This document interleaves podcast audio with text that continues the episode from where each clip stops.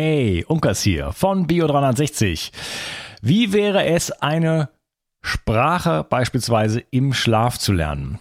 Wer würde nicht gerne eine Sprache besser sprechen oder eine neue Sprache dazulernen? Ähm, für mich ist ja, ich spreche insgesamt fünf Sprachen, nicht alle gleich gut, klar, aber ähm, Sprachen zu sprechen ist für mich eine unglaubliche Erweiterung, ein Freiheitsgewinn, ein Möglichkeitsgewinn sozusagen in meinem Leben, um äh, vor allen Dingen reisen zu können und auch äh, mich einfach mit, äh, ja, auf einer Reise mit Menschen unterhalten zu können. Und das ähm, ist für mich die primäre Erfahrung. Ja, nicht so sehr, ob ich jetzt den Taj Mahal gesehen habe oder nicht, den kann ich mir auch im Internet angucken, sondern kann ich mich, äh, wenn ich mir, weiß ich nicht, ein Spiegelei irgendwo äh, esse, kann, kann ich da äh, mich äh, mit den Leuten unterhalten. Und ähm, ja, das äh, finde ich ein ganz, ganz wichtiges Thema.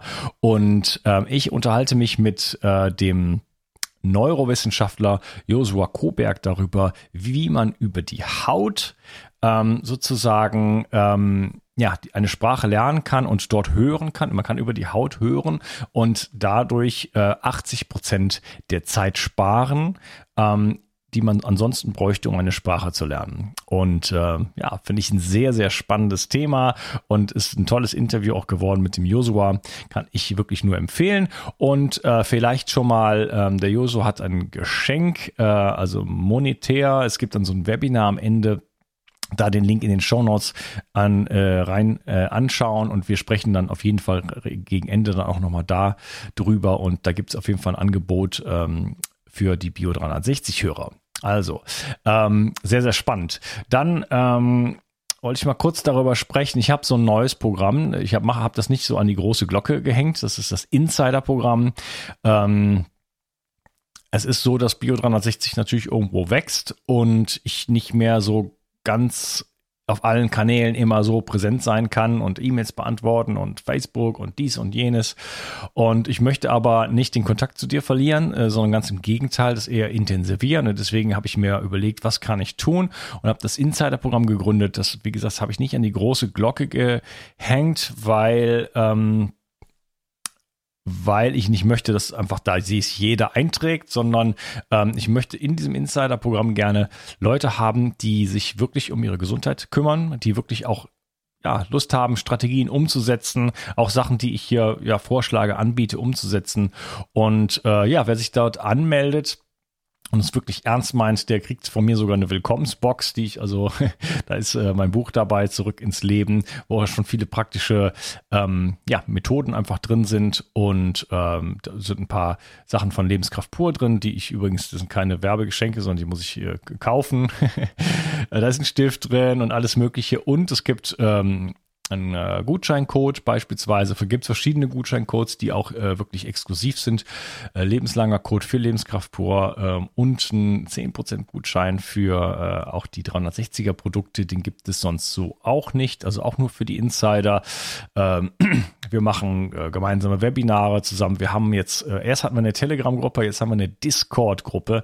Das ist nämlich viel cooler als Telegram, ähm, weil man dort ist quasi eine Diskussionsplattform wo man aber ähm, Ordner aufmachen kann, wo man verschiedene Themen einfach äh, aufmachen kann. Und da können die Leute auch vorschlagen, sagen, hey, wäre cool, wenn wir noch ein, äh, sozusagen eine Gruppe dafür hätten. Das heißt, da gibt es verschiedene Gruppen, zum Beispiel, weiß ich nicht, Zahngesundheit oder Therapeuten in der Nähe, da gibt es einen allgemeinen Chat, alles Mögliche. Und äh, das ist, wird auch gut genutzt und das ist spannend. Und wie gesagt, wir machen auch so ein bisschen mal Webinare dazu und so, äh, wo ihr mir Fragen stellen könnt oder wir uns einfach gemeinsam unterhalten.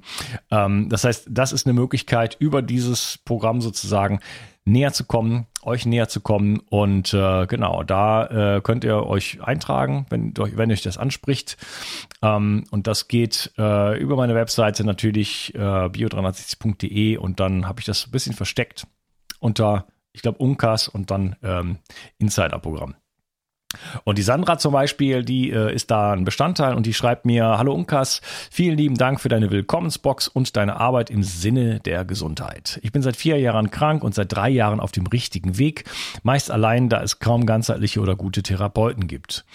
Meine unzähligen Arztbesuche in den letzten Jahren kann ich schon gar nicht mehr zählen. Ich nutze sehr lange deine Erfahrungen und Produktempfehlungen und hatte vor, einen ähnlichen Weg einzuschlagen. Menschen gesundheitlich zu beraten. Leider hatte ich im Sommer einen Rückfall in Richtung CFS und durch die HPU ist es sehr schwer, meinen Körper zu entgiften. Aber ich bin auf dem Weg und nutze deine 360er Produkte sowie Atemübungen und andere praktische Tipps. Die sanfte Atmung, also aus dem Buch Zurück ins Leben, und das ist wirklich äh, eine der, ja, für mich auch entscheidendsten Methoden sozusagen, die äh, mich auch unglaublich weiterbringen, ähm, hat mir schon geholfen, den Parasympathikus zu beruhigen und mit deinen Produkten und Empfehlungen, die ich immer weitergebe, habe ich ein gutes Gefühl. Habe mich ja auch lange genug belesen. Für nächstes Jahr steht die Infrarotsauna auf meiner Agenda. Danke für deine Arbeit und äh, auch dein Kongress hat mich ziemlich vorangebracht. Also, ähm, das ist so genau so ein Beispiel. Vielen Dank, liebe Sandra, von Menschen, die ich da gerne hätte in diesem Programm. Und äh, ihr kriegst eine, eine Menge von mir und ich stecke da auch viel Arbeit rein. Aber ähm, das, solche Leute hätte ich gerne in diesem Programm, die sich wirklich um ihre Gesundheit bemühen und sagen, okay, ich, ich nehme auch mal, nehme auch mal die Zeit und ich setze mal die Strategien um und ich mache ein Entgiftungsprogramm und so weiter. Ähm, denn ähm, ja, das ist das letzten Endes, was, was mich auch kickt, sage ich jetzt mal, äh, dass es, dass es, dass, dass die Dinge wirklich in die Anwendung kommen und es den Menschen dann besser geht und äh, wir das auch dann irgendwo äh, miteinander teilen können und, und unsere Erfahrungen teilen können. Also, Jetzt ein kurzes Wort zum Sponsor und dann viel Spaß mit dieser Episode und äh, wirst erfahren, wie man im 0, nix eine Sprache lernen kann. Viel Spaß dabei. Um produktiv zu sein und im Leben etwas voranzubringen, ist es besonders wichtig, dass du dich gut konzentrieren kannst. Focus Now von Brain Effect kann dich dabei unterstützen. Es ist ein Getränkepulver, das dir hilft, mental wach und konzentriert zu bleiben. Es enthält Vitamin B12 für mehr Energie, Vitamin B5 für besseren Fokus und eine smarte Dosis Koffein. Für deinen Laserfokus, damit du nie wieder abschweifst und immer bei der Sache bleibst. Das Ganze ist also auch eine tolle Alternative zu Kaffee und schmeckt lecker fruchtig nach Apfel. Einfach in Wasser auflösen und fertig. Dazu erhältst du kostenlos obendrein den digitalen Fokus Coach mit Tipps für bessere Konzentration. Focus Now findest du unter www.brain-effekt.com und mit dem Gutscheincode BIO360 bekommst du satte 20% Rabatt auf alle Einzelprodukte von Brain Effect, Merchandise-Produkte ausgenommen. Also, hol dir jetzt dein Plus an Konzentration. Den Link findest du in der Beschreibung und in den Show Notes. Bio 360 Zurück ins Leben. Komm mit mir auf eine Reise. Eine Reise zu mehr Energie und fantastischer Gesundheit. Ich möchte dir das Wissen und den Mut vermitteln, den ich gebraucht hätte, als ich ganz unten war. Dabei will ich dir helfen, wieder richtig in deine Energie zu kommen. Zurück ins Leben. Hallo Josua, schön, dass du hier bist. Hallo Unkas, ja, ich freue mich. Danke für die Einladung. Ich freue mich auch und äh, ja, wir sind ja schon ein bisschen länger in Kontakt und ähm, wir wollen uns heute über dein Thema unterhalten und ich habe den Podcast genannt äh, Lernen im Schlaf. Und äh, das symbolisiert, dass es nicht viel zu tun gibt, um zu lernen und vielleicht, äh, dass man das ganze Thema Lernen auch mal ja betrachten sollte. Wie funktioniert eigentlich Lernen und ist das so, wie wir das so auch in der Schule vermittelt bekommen haben? Vielleicht ist das denn wirklich so richtig und gibt es da nicht bessere Wege? Ähm, bevor wir in unser Thema einsteigen, vielleicht kannst du dich mal so ein bisschen vorstellen und wie bist denn du zu dem Thema Lernen eigentlich gekommen? Genau, also ich, ähm, also mein Name ist Josma Koberg. Ich bin ähm, vom Ursprung her äh, eigentlich ein ganz klassisch aufgewachsener Mensch. Meine erste berufliche Laufbahn, äh, ich habe mal Schriftsetzer gelernt, also so eine äh, wirklich klassische handwerkliche Ausbildung, damals, also schon mit Computer natürlich. Ne? Ähm, und bin also nicht mit, nicht, nicht mit Blei. Äh. also ich habe damals schon, also ich habe 88 quasi gestartet ne? und habe damals schon mit Mac äh, lernen dürfen beim Süddeutschen Verlag in München. So war mein Anfang und bin dann eigentlich durch diese Ausbildung extrem schnell in die Technik reingerutscht. Also ich habe eigentlich nach der Ausbildung nie so gearbeitet als, als Mediengestalter, sondern bin dann eigentlich schon Systemadministrator geworden, habe angefangen zu programmieren. Also ich habe eigentlich so meinen Hang äh, zu Maschinen äh, entdeckt und äh, Maschinen, also Maschinen lernen sozusagen, wie die, wie, wie die lernen, was zu tun. Ne? Und habe aber aus meiner Schulausbildung heraus ein großes Manko gehabt, das war Englisch. Also ich hatte so den Eindruck, ich bin Englischversager, ja, oder Fremdsprachen untalentiert, muss man so auszudrücken. Ja, und äh, dann bin Was, was hattest du für eine Note? Äh, also eigentlich immer Vierer, Fünfer, ne? Also äh, Da warst du noch besser als ich. Ich hatte eine fünf, fünf Minus. Ich habe immer von den Lehrern noch einen Punkt geschenkt bekommen. Okay, ja krass, okay. Nee, bei mir war es tatsächlich so, also Deutsch war mein Lieblingsfach, absolut immer ein Einser, ne? Und Englisch der völlige Gegenpol. Also äh, dazwischen gab es dann noch Sport und Musik, da war ich auch nicht besonders gut, ja. Aber sagen wir mal jetzt rein auf Sprachen bezogen, war das so ein Thema bei mir. Und ähm, ich habe natürlich als, als Jugendlicher das gar nicht verknüpft, ja.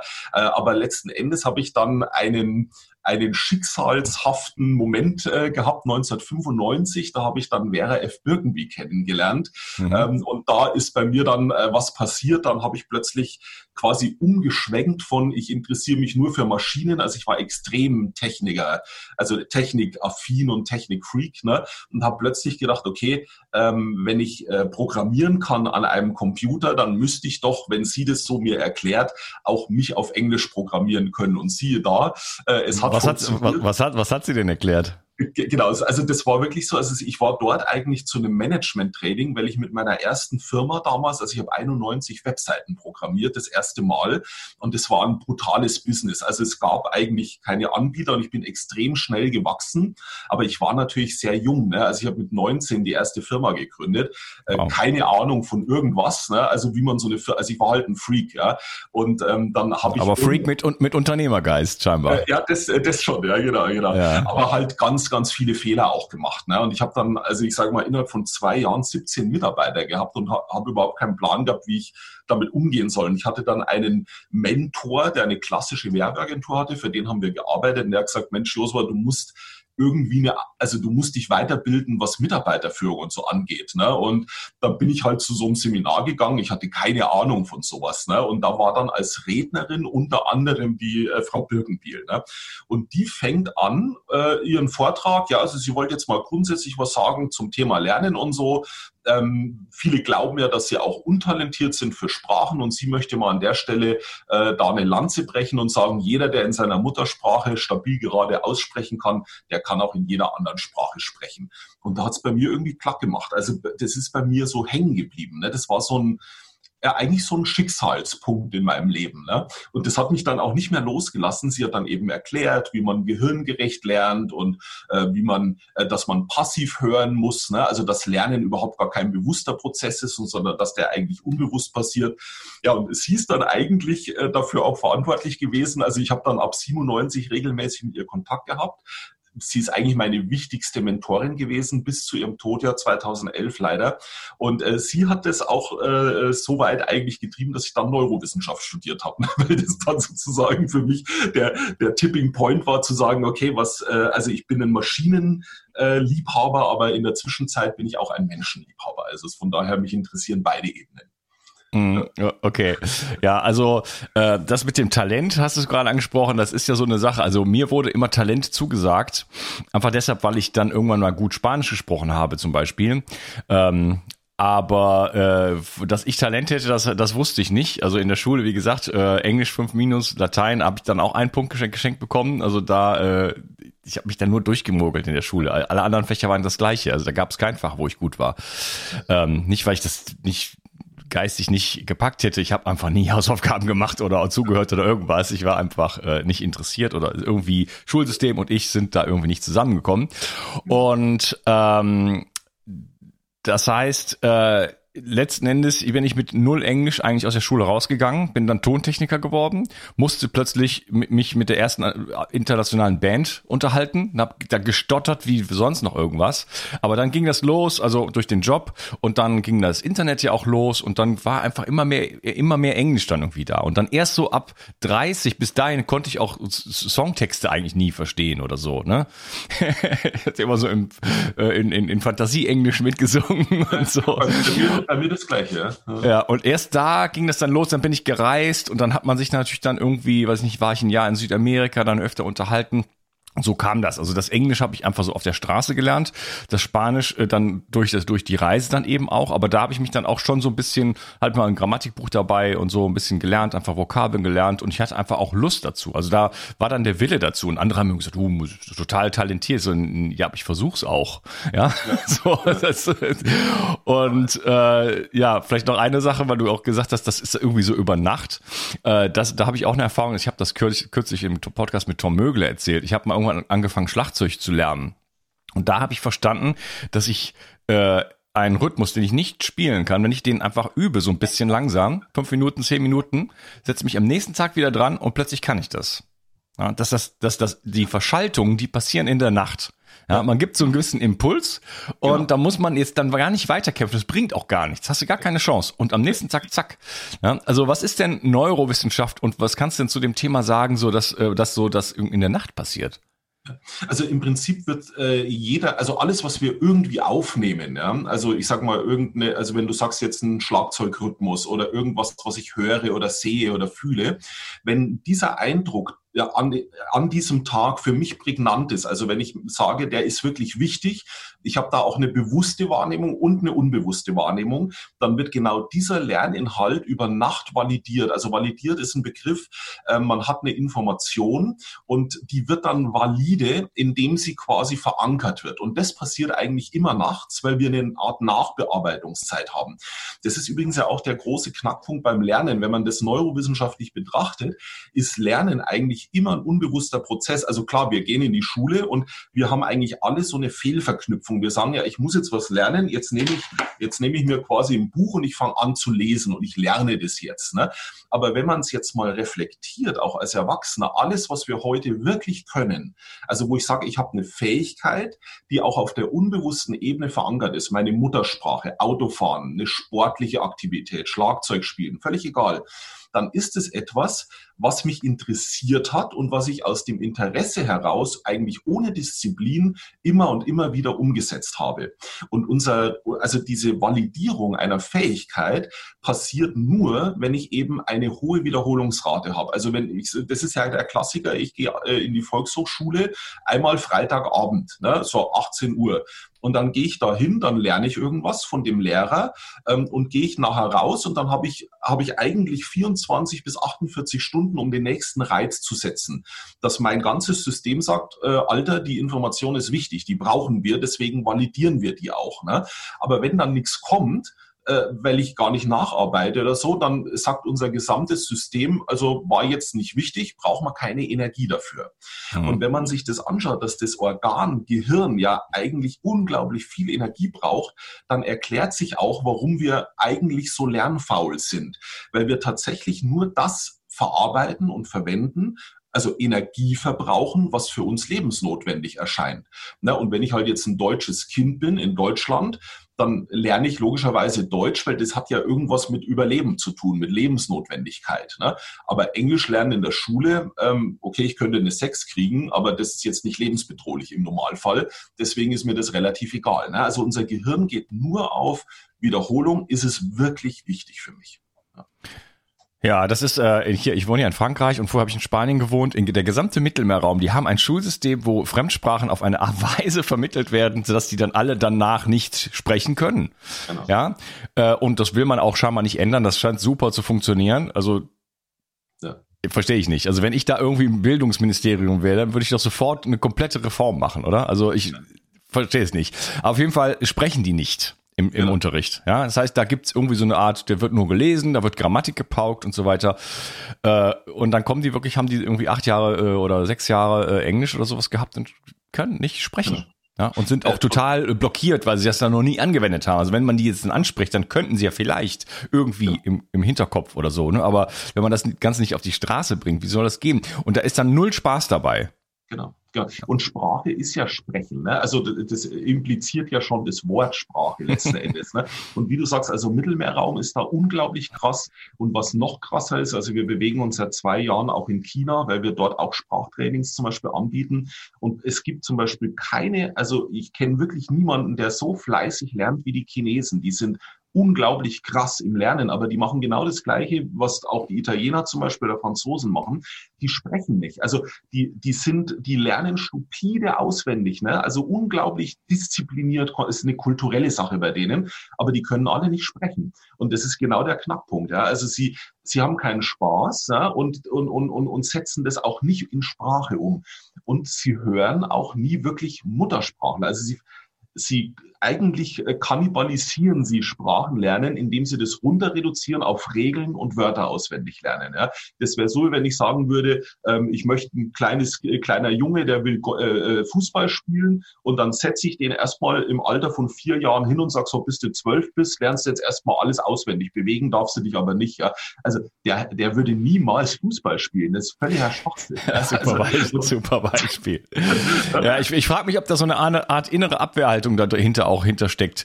Ähm, weil ähm, zum Beispiel in Spanien, ähm, da, wenn da Englisch gesprochen wird, auch in den, von, von mir aus in den, in den Nachrichten oder so, die ganze Aussprache, es wird nicht mehr versucht, die Aussprache zu imitieren, sag ich mal, sondern die sprechen die Sachen so aus, äh, wie, wie, wie auf Spanisch halt. Also man muss ja auch Aussprache, also ich sag jetzt nicht, dass, man, dass, dass ich oder du oder was weiß ich, wir eine perfekte Aussprache haben, aber wir versuchen es doch wenigstens, da irgendwo uns anzunähern an irgendwie so eine Art äh, Englisch oder amerikanisch oder sowas. Genau, ganz genau. Ja.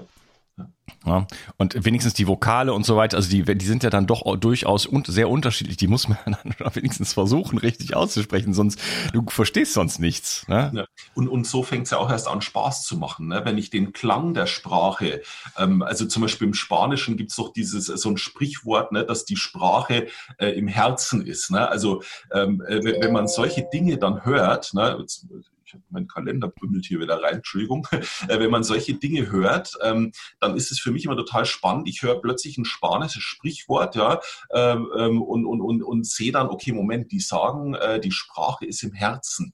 Und plötzlich kriege ich eine Verknüpfung, ne, wo ich sage, okay, Sprache im Gehirn ist, ist eigentlich äh, das, was wir in der Schule versuchen umzusetzen, aber ich habe ja eine Bauchintelligenz, ich habe eine Herzintelligenz und dann wird, dann kann ich plötzlich Dinge erklären, äh, wo ich sagen kann, okay, wir haben, äh, wir haben eine, eine Umsetzung der Sprache auf der Gefühlsebene. Ich kann dir in reinstem, bestem, perfektem Deutsch jetzt was erzählen und trotzdem fühlst du, dass irgendwas nicht stimmt, dass ich vielleicht lüge. Ja?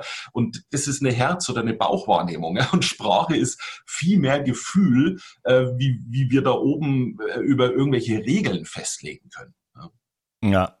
ja wenn man äh, Spanisch oder Französisch lernt, also oder ich sag's einfach mal aus meiner Perspektive, es gibt in, in ein Phänomen in der Grammatik, das ist der Subjunktiv. Äh, das ist, also die haben auch ein Konjunktiv wie wir, aber der Subjunktiv ist halt auch so, könnte sein, ja oder auch nicht. Ne? Und ich finde das witzig, weil es natürlich schon so ist, so ein bisschen in Spanien, äh, komm, wir treffen uns morgen und dann kann man jetzt nicht unbedingt sagen, dass derjenige dann auch wirklich kommt, oder? So, also dieses Inshallah, also das, äh, wenn Gott will, kann sein oder kann auch nicht sein, so, ne? Das ist halt einfach so, es ist einfach eine andere Kultur und ich liebe die Spanier, das ist keine Kritik. Aber ähm, das heißt, es gibt eine komplette Abbildung, also die ganze Grammatik ist komplett gespiegelt, ja, also alle Passformen äh, sozusagen existieren nochmal oder fast alle äh, in dieser, kann sein, sein, kann aber auch nicht sein, Form. Und, und das Lustige ist, dass du das nicht über eine Regel äh, erlernen kannst. Ne? Also das kannst du nur im Live-Fall äh, erleben, indem du das tust. Ne? Also äh, ich werde auch immer wieder gefragt von Kunden, wir haben ja dann das System von, von, von Birkenbiel oder auch von, also das kommt ja ursprünglich von Heinrich Schliemann, ne? diese, diese Wort-für-Wort-Übersetzung, wo jemand dann im ersten Schritt sagt, Herr, also das klingt ja sowas von äh, eigenartig, also nehmen wir mal ein spanisches Beispiel, du sagst auf Wiedersehen und dann würden wir dir nicht zuerst die, spanischen Wörter geben, sondern wir würden dir sagen, dass der Spanier sagt, in Wort für Wort übersetzt, bis die Sicht. Ne? Und dann äh, sagen die Leute, hä, wie, wie bis die Sicht? Ne? Und erst wenn ich das verstanden habe, also auf Wiedersehen, bis wir uns sehen, bis wir uns wiedersehen, bis wir uns sehen, bis die Sicht. Ne? So, das kann ich irgendwie verknüpfen und dann gebe ich dir Hasta la Vista. Ja? Und dann hast du plötzlich aber bis die Sicht in einem Kontext, jetzt kannst du aber Sicht auch verwenden, wenn du sagen möchtest, äh, keine Ahnung, die Sicht auf die Berge oder irgendwie sowas in der Art. Ne? Das heißt also, wir nehmen eine Abbildung der Sprache und das Interessante ist, Kinder, die man jetzt nicht mit einem System konfrontiert, die fragen immer nach der Bedeutung der einzelnen Wörter. Also die würden sich nie eine Grammatikregel äh, rüberschieben lassen. Und wenn man dann anschaut, wo Grammatikregeln herkommen, dass die eigentlich erst so 250, 300 Jahre alt sind. Also Grammatikregeln wurden um unsere Sprachen herum gebaut, um sie erklärbar zu machen. Und eigentlich ist das eine totale Krücke. Also das ist so, wie wenn ich zu einem Kind sagen würde, ähm, damit du laufen lernen kannst, gib sich dir jetzt mal die Beine ein. Ne? Aber die Beine eingipsen, dann wird das Kind nie richtig laufen. Das äh, kann dann zwar vielleicht erstmal stabiler stehen und es fällt, knickt nicht ein, weil ich die Beine eingegipst habe, aber trotzdem hat es eingegipste Beine. Und mit eingegipsten Beinen wird das Kind nie flüssig laufen. Und das ist das, was wir machen. Ja? Das ist ein Riesenthema.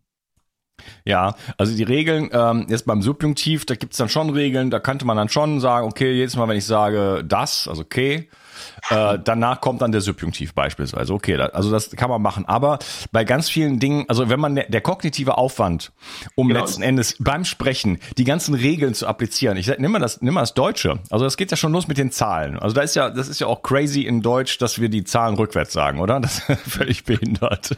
Also alle sagen immer, ha, das ist natürlich für Ausländer. Meine Tochter muss dann auch immer rumjonglieren, weil die spricht ja Spanisch, Französisch und Deutsch, ne? Und dann immer, da muss die Zahlen immer andersrum sagen. Und es Geld ja, gibt geht mir jetzt schon so, dass ich da auch schon Schwierigkeiten mit habe, wenn ich Deutsch die Zahlen sage, weil es also äh, 98, ja, 98 ist so rum, okay. äh, oder äh, gut, im Deutschen, wir, wir trennen die Verben und tun dann den Rest von Verb ans Ende und solche Sachen. Ne? Also das ist schon äh, ziemlich anspruchsvoll. Wenn man das kognitiv lernen will, dann ah, jetzt, wenn man ein Spanier ist oder was auch immer, dann die ganze, der ganze Satzaufbau ist anders und dann hier trenne ich das Verb, dann setze ich das dahin und jetzt kommt dann noch die Deklination. Das ist der Irrsinn. Genau, genau. Ja, äh, und, es nicht, und, es ist nicht gehirngerecht. Definitiv nicht. Ja, weil, weil du das, du kannst es nicht verstehen, weil du es nicht fühlen kannst. Es ist eine, wie du sagst, eine kognitive Erklärung. Ja, mal klar kann man da irgendwo die, sich die Regeln reinziehen und das langsam machen und so. Das, ich, ich finde das hilfreich. Als ich Spanisch gelernt habe, ähm, da habe ich mir schon ein bisschen Mühe gegeben, weil ich bin, bin erstmal einmal nach Ecuador gefahren, ohne mir überhaupt Gedanken darüber zu machen, dass die da nicht Englisch sprechen und bin sofort am ersten Tag habe ich gemerkt, ach du Scheiße, ja, du musst Spanisch lernen. hab dann sofort angefangen, so, weil da war ein anderer Reisender, der hat dann so Vokabelkärtchen und das fand ich super, weil dann kommt man auf der Panamericana irgendwie im Bus sitzen und äh, immer mit diesem, weil da kann man ja nicht lesen, das geht die ganze Zeit so. dann hat man, habe ich immer mit diese Kärtchen gemacht, äh, auch mit den wichtigsten Verben, äh, weil die muss man ja konjugieren können, die sind ja alle, alle unregelmäßig äh, und äh, man kann immer ganz super schnell Spanisch lernen. Also das ist, man muss sich die ersten 25 unregelmäßigen Verben reinziehen. Und da, das halte ich dann schon für sinnvoll, da auch, sag ich mal, kognitiv ranzugehen, das einfach auswendig zu lernen. Ne? Weil das, wenn, und dann hast du A und O Konjugation und dann, äh, weiß ich nicht, going to future, ne? dann hast du schon, kannst du plötzlich in drei äh, Zeiten dich unterhalten. Äh, da bist du so in, in zwei Wochen kannst du schon relativ gut Absolut. klarkommen so machen wir das ja auch. Ne? Also wir geben ja auch, also wir, wir gehen so nach Pareto-Prinzip vor. Ne? Wenn wir zum Beispiel jetzt bei uns Spanisch lernen, wir haben dann die, also wir, wir nehmen zum Beispiel mal die acht, acht, neun wichtigsten Sachen, so sein, haben, können und so weiter. Ne?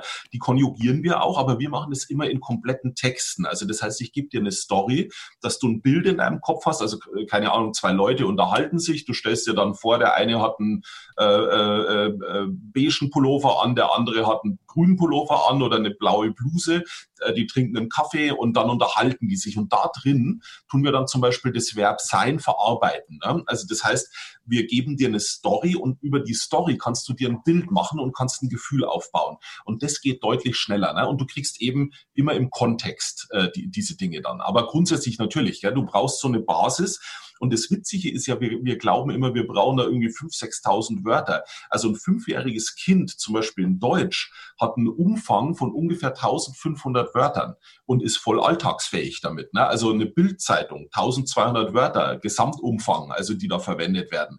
Ne? Es ist einfach, man kann es verstehen. Gut, man kann jetzt nicht eine Vorlesung äh, in BWL besuchen damit, das ist auch klar. Aber darum geht's ja nicht, wenn ich mit einer Sprache.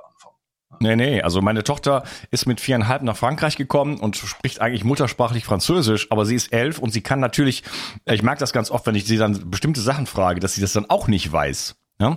Weil, weil sie natürlich ein, kind, ein Kindervokabular hat. Ne? Ja, ja, genau, ganz genau. Aber trotzdem, so schlägt sie sich immer durch, ne? Ist auf genau. Deutsch das Gleiche, ne? Sag ich, hast du das gerade verstanden? Nee.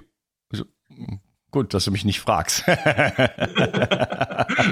aber das ist für sie ja normal, das ist ja Alltag. Es ja. ist ja immer so, dass sie einen Teil der Welt noch nicht versteht. Ja, ne? genau. Und das ist ja für uns letzten Endes das Gleiche, so wenn wir mal so, uns mal eingestehen würden. Ja, genau, aber so spielerisch, wenn wir als Erwachsene eben auch rangehen, dann lernen wir die Sprache auch viel schneller. Ne? Aber äh, das, das merke ich immer bei vielen unserer Kunden, ja, die haben dann so einen Druck und sagen, also ich rede aber nichts, bevor ich perfekt spreche. Ne? Dann sage ich, ja. naja, aber wenn du nicht, äh, wenn du nicht anfängst zu sprechen, wirst wirst du nie sprechen. Also es, es hilft nichts. Ne? Du wirst nicht perfekt sprechen. Und wir sprechen ja auch nicht in Deutsch perfekt, wenn das unsere Muttersprache ist. Also wir sind alle weit davon weg. Ne? Also ja, man muss, man muss natürlich äh, ran an den Speck. Also ich habe ähm, schon verschiedene Anläufe versucht, Tango zu lernen. Und Tango ist äh, eigentlich ein sehr, sehr gutes Beispiel für Lernen, weil das ist unfassbar komplex. Du musst so viele Dinge gleichzeitig machen. Ja, also nur Geh, bei das das Gehen beim Tango, ja, als vor allen Dingen als Mann, du musst als Mann führen und es ist wirklich, du musst 15 Dinge mindestens gleichzeitig beachten und das soll ja irgendwie dann auch gefühlvoll sein und zur Musik passen und so, ne? Äh, es ist unglaublich schwierig und ich bin dann, äh, obwohl ich noch totaler blutiger Anfänger war, also wie gesagt, ich habe das ging immer so in verschiedenen Zeitabschnitten, dann hat mein Leben wieder da den Gar ausgemacht und deswegen kann ich bis heute nicht Tango tanzen, aber vor ein paar Jahren war es so, dann bin ich zu zwei großen Festivals gegangen und dann habe ich einfach neun Tage lang am Stück getanzt.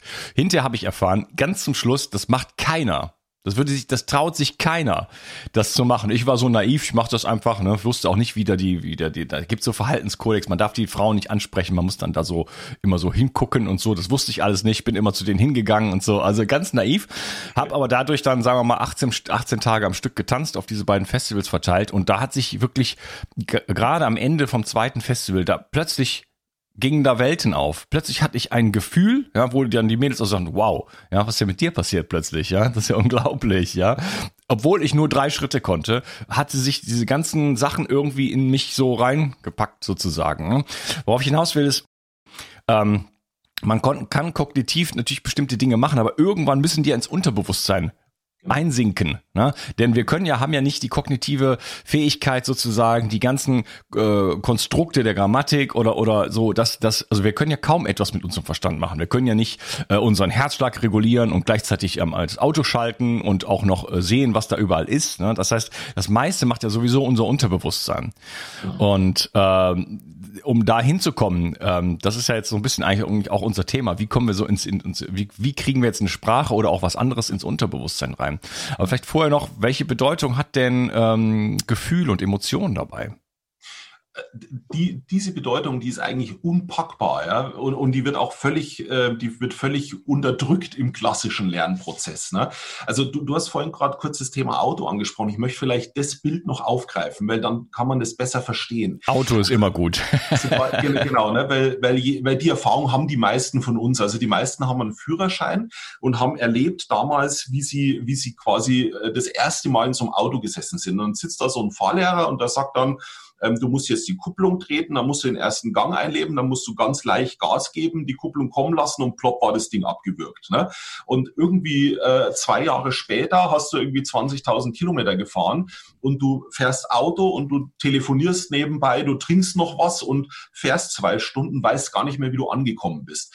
Und das ist eigentlich Lernen par excellence. Das heißt, in dem Moment, wo ich etwas automatisiert tue, weil ich eben ein Gefühl habe und unbewusste Muster, kostet mich das ganze Ding fast keine Energie mehr.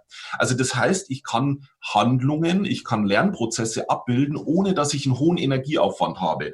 Das Gegenteil dazu ist, ich sitze das erste Mal in dem Auto, ich versuche mich zu konzentrieren, 45 äh, Minuten Fahrstunde und ich bin völlig fertig danach, ja, weil ich weil ich versuche, das alles zu verarbeiten.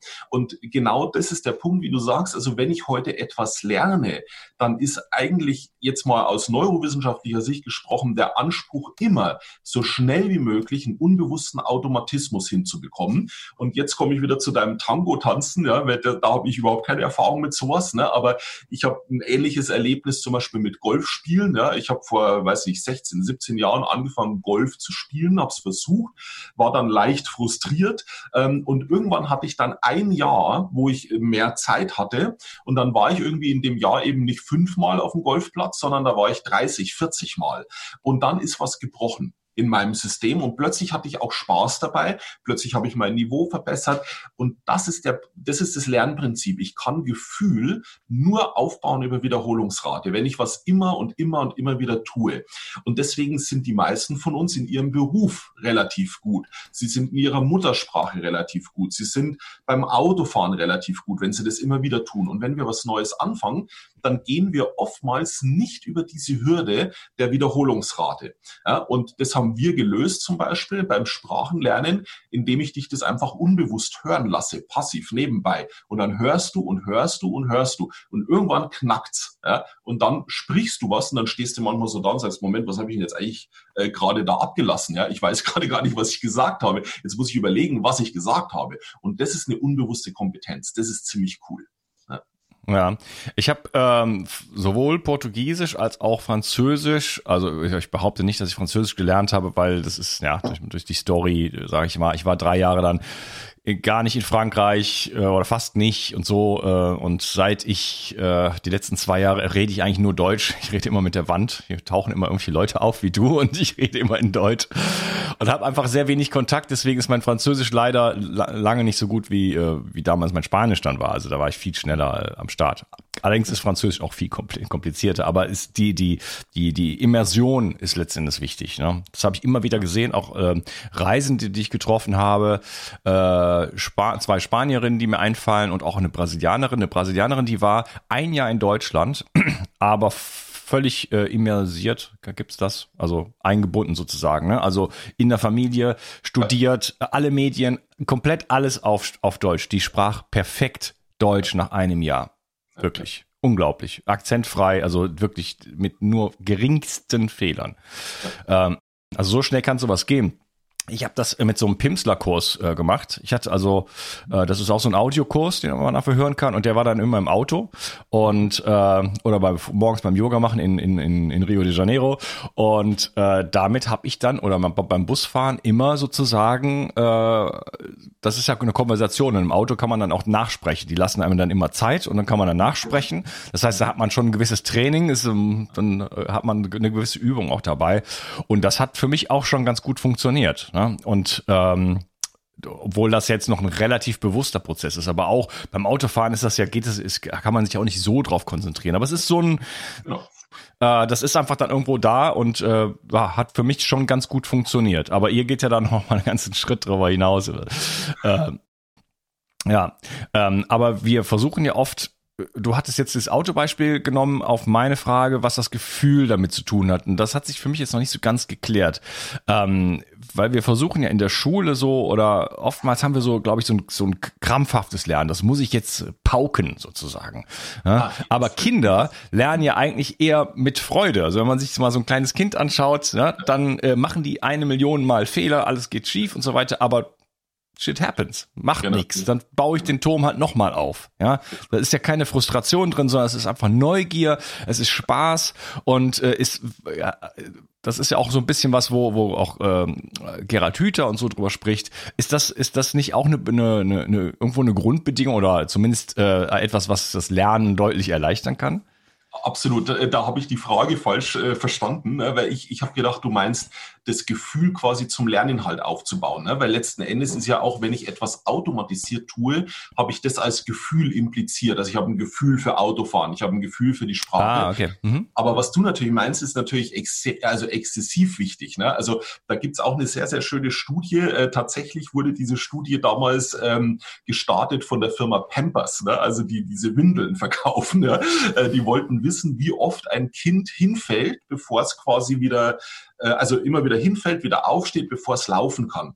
Und diese Zahl, die ist unglaublich. Ne? Also wir haben über 1300 Mal ich falle hin und stehe wieder auf. Ne? Und dann kann ich eigentlich einigermaßen stabil laufen, wenn man alles zusammenzählt, so bis in zweieinhalb, drei Jahre reden wir über 10.000 Mal hinfallen, aufstehen, hinfallen, aufstehen. Aus, also auf den Hintern, auf die Knie und so weiter.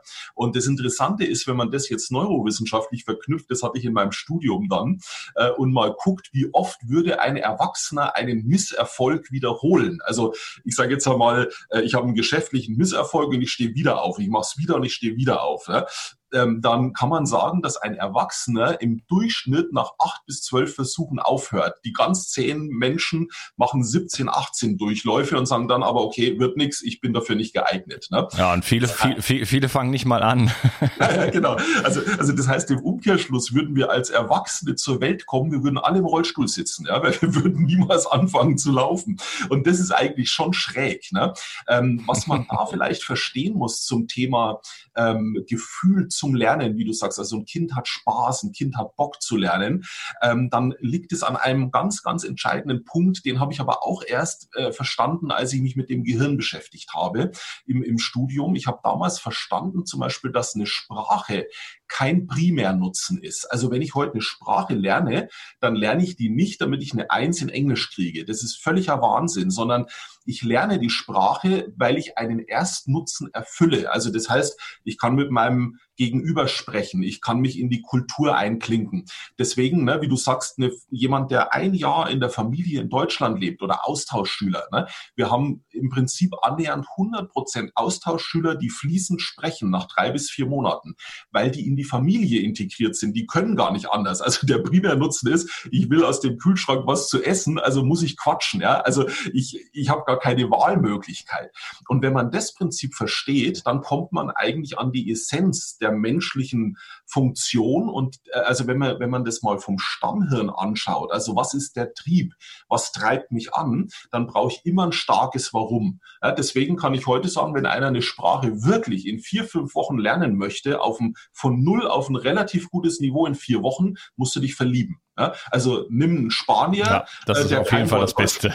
Ja, äh, genau, verstehst du? Dann ist das Why, also dann ist das Warum ist so fett, ja, dass du sagst, ich will mit diesem Menschen kommunizieren dann ist alles andere völlig untergeordnet und dein Gehirn veranstaltet Sachen, von denen du gar nicht glaubst, dass die möglich sind. Ne? Und das ist eigentlich das Geniale. Ne? Also immer das Warum festlegen. Warum will ich das? Will ich das wirklich? Und will ich es wirklich, wirklich, wirklich? Das ist so die Frage. Ja, deswegen ist auch mein Französisch nicht so gut. Ich hatte einmal eine französische Freundin, aber irgendwie ist äh, also aus liebestechnischer Sicht Frankreich für mich eine absolute Katastrophe. Äh, also ich lange kann ich ja nicht mehr bleiben, wenn das so weitergeht. Und äh, ja, aber das war damals in Spanien, also ich, ich, hatte ganz gut gelernt, so in Südamerika, war ein Jahr darum gereist, kam nach Spanien. Na gut, Andalusien ist ein bisschen speziell, das ist so wie Oberbayerisch oder so. Also es ist halt, Ach. auch zehn Jahre später konnte ich die wirklich richtig so, die, äh, die Natives so konnte ich eigentlich nicht verstehen. Also das geht auch nicht. Es ist unglaublich, wie die sprechen.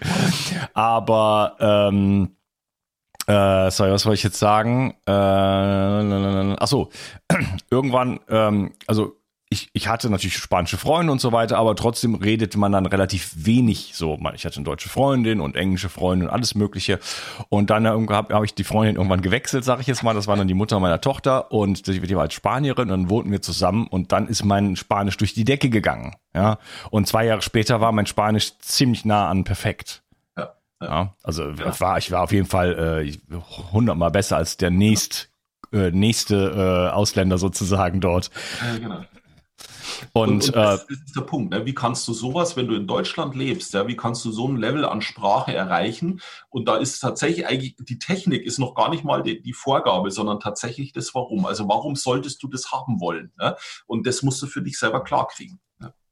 Ja, ja, das Warum, klar, das ist natürlich, das, das ist ja auch dann der entscheidende Punkt, warum ich dann da Gefühl, äh, Emotionen, Spaß, Freude reinbringe, weil ähm, das ist für mich auch immer der Grund gewesen, warum ich dann eine Sprache gelernt habe. Zum Beispiel war ich halt, ich habe bei der Olympiade halt gearbeitet in Rio de Janeiro und äh, alle, keiner meiner Kollegen hat auch nur ansatzweise Portugiesisch gesprochen, aber ich hatte da Lust zu. Und dann äh, bin ich halt tanzen gegangen, Kontakt, Improvisation und so weiter. Und auch dann ist natürlich dann immer Sprache dann auch da. Ich wollte das, ich hatte da Lust zu, ich fand das das super da.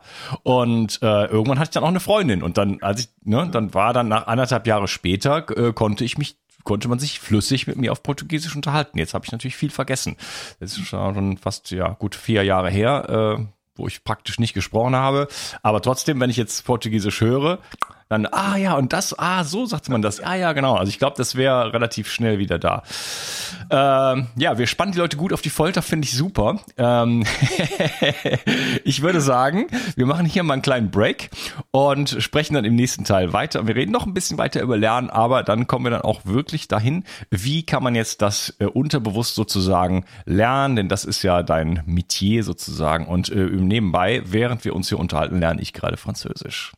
Schön, dass du heute dabei warst und wir sprechen uns im zweiten Teil. Tschüss, Joshua. Bis dann. Wie kannst du es schaffen, deine Müdigkeit abzulegen, deine Symptome loszuwerden und wieder richtig viel Energie zu haben? Wie würde dein Leben aussehen, wenn du so richtig aus dem Vollen schöpfen könntest? Was würdest du gerne gestalten? Wie würdest du dein Leben verändern wollen? Hast du aktuell die Kraft, dich neu zu erfinden? Solange dein Körper noch mit Schadstoffen belastet ist, wird es dir schwerfallen, diese Ziele zu erreichen. Wenn zu viele Steine auf deinem Weg liegen, kannst du nicht zum Horizont schauen, denn du würdest sonst noch stolpern und dir womöglich sogar wehtun. Indem du deinen Körper entgiftest, kannst du diese Steine aus dem Weg räumen. Wenn der Weg wieder frei ist, kannst du wieder mit voller Kraft in die Zukunft schauen und dein Leben genau so gestalten, wie du es dir wünschst. Aber Entgiftung ist komplex und die meisten Menschen scheitern an dieser Komplexität.